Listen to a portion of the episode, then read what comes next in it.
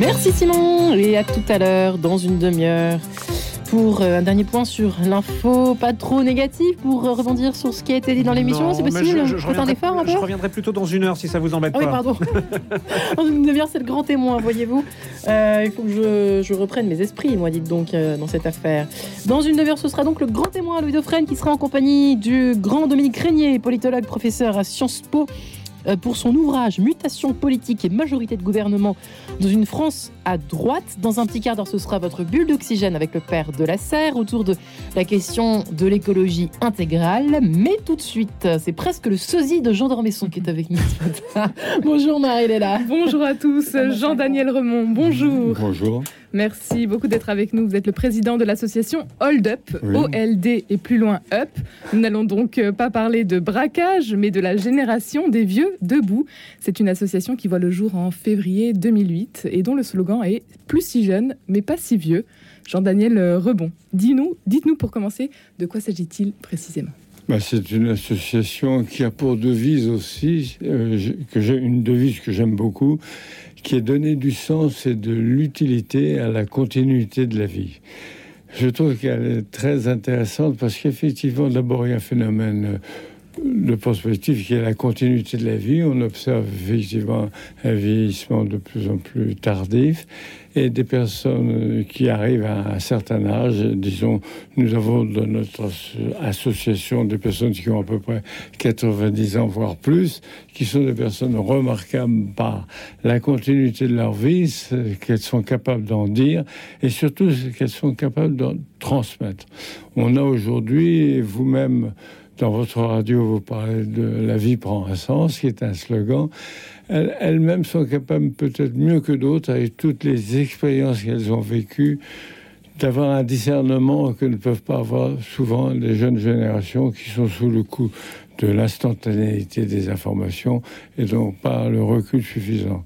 Souvent, ces personnes âgés, en général, on, va de 65 jusqu'à 100 ans, carrément, dans notre association. On n'hésite pas à mélanger les générations à l'intérieur de ce spectre. Et ce qui est très intéressant, justement, c'est les échanges que l'on a on, a c'est un lieu de réflexion finalement. C'est ça, exactement. On a des groupes de parole qui sont très actifs parce que pour nous, euh, on parlait tout à l'heure, avant cette émission, du problème de la solitude, du problème de l'isolement. Effectivement, les groupes de parole sont quelque chose de tout à fait formidable parce qu'ils permettent à des personnes qui ne se connaissent pas forcément au départ, sur des thèmes tout à fait d'actualité, des thèmes qui les concernent, d'avoir des échanges de se retrouver pouvoir parler, j'allais dire, non seulement sur des thèmes passionnants, mais des thèmes d'actualité. Autrement dit, c'est un moyen, vous disiez tout à l'heure dans votre présentation, hold up les vieux debout, c'est tout à fait juste, c'est-à-dire qu'est-ce qui est important aujourd'hui pour des personnes âgées? C'est-à-dire d'être dans le coup de la vie encore, dans le coup de l'actualité, d'être capable de montrer que l'activité les intéresse encore, qu'elles en sont surtout partie prenante. Mm. Ce ne sont, pas des, des, fardeaux comme euh, on pourrait, euh, on voudrait le. complètement raison. non seulement ce ne sont pas des fardeaux, mais ces personnes contribuent, j'allais dire, à, la vie de la société. Et euh, ce que l'on essaye de faire dans, dans, la, dans notre association, pardon, c'est de les rendre, de les rendre, elles sont d'ailleurs souvent de tempérament, de les rendre le plus proactifs possible. Et ça passe par quoi alors, justement? Alors ça passe, d'abord, les groupes de parole, c'est très important. Parce que les groupes de parole, c'est une manière d'échanger, non seulement d'échanger entre des personnes qui se reconnaissent des centres d'intérêt commun, mais surtout d'être capable de rompre l'isolement que les personnes âgées ont fatalement par les conditions de vie dans lesquelles euh, elles vivent. Et non seulement elles apportent leur réflexion, euh, leur expérience de vie, ce qui est très important pour les jeunes générations, mais surtout elles contribuent à réfléchir. je parlais d'un mot qui pour moi est très important, c'est celui de discernement ces groupes de parole permettent d'abord, comme toute parole pour tous les gens qui sont intéressés par la psychologie, permettent de nommer les choses. Et le fait de nommer, c'est tout à fait essentiel parce que ça passe beaucoup plus facilement à un niveau conscient de la société. Quand vous arrivez à nommer, par exemple, euh, la plupart des personnes qui ont, soit par les conditions de vie, soit sont devenues veuves, ou ont des conditions difficiles, ou ont des handicaps parfois, tout ça, ces personnes sont par nature isolées.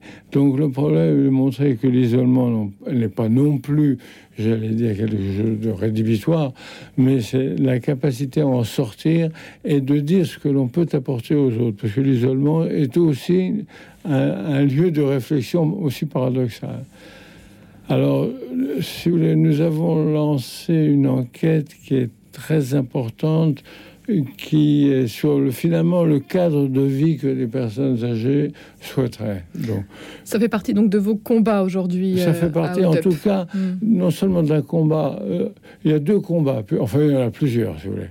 Euh, il y a un combat, vous l'avez un tout petit peu cité, qui est très important, c'est que les personnes âgées, que les vieux parlent au nom des vieux dans des instances représentatives le plus possible et soient associés aux décisions. Ça, c'est extrêmement important. C'est un des premiers objectifs de notre association. Et donc, l'autre partie, c'est de contribuer justement à une meilleure connaissance.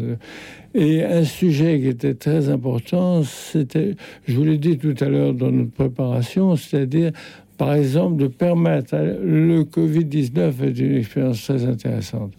Elle a permis de, rassembler deux, deux, extrêmes. Soit les personnes étaient renforcées dans l'isolement, certaines, soit quelques-unes, beaucoup, et ça c'est le côté bénéfique, ont appris à connaître mieux la technologie.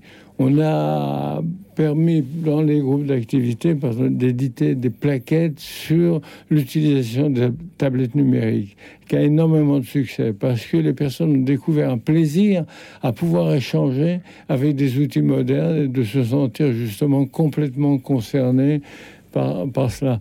Euh, l'autre chose sur laquelle nous travaillons beaucoup, c'est une enquête qui est faite donc sur le cadre de vie, qui est très importante. C'est-à-dire, euh, les résultats de l'enquête, c'est une grande enquête, on a plus de 1000 réponses. Euh, le questionnaire était en ligne, donc pour des personnes âgées qui ont répondu, c'est déjà un exploit.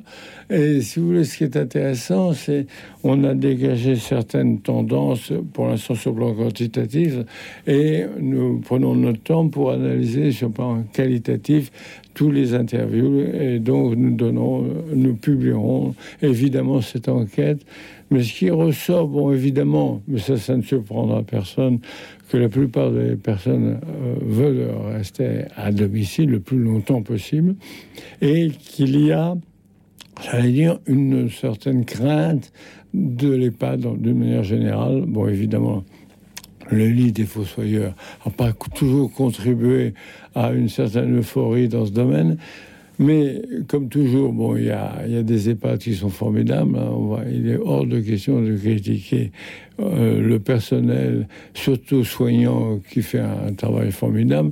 Mais effectivement, il y, a, il y, a, eu des problèmes suffisamment importants administratifs, de direction, pour que l'alerte soit lancée. C'est une très bonne chose d'ailleurs, parce que ça force tout le monde, à tous les niveaux, à essayer de moderniser ces EHPAD quand... Euh, vos derniers moments de vie restent inéluctables. Vous pouvez vraiment plus rester en, à domicile. Vous avez soit des, contraintes physiques, soit des contraintes cognitives qui vous permettent pas d'être toujours présent, d'avoir malheureusement des maladies concernant la mémoire, euh, l'attention, donc qui vous éloigne, qui vous et vous devez être prise en charge d'une mm. manière ou d'une autre. Jean-Daniel Remond, qu'en est-il euh, pour vous personnellement? Alors vous avez rejoint l'association donc en tant que président il y a quelques mois.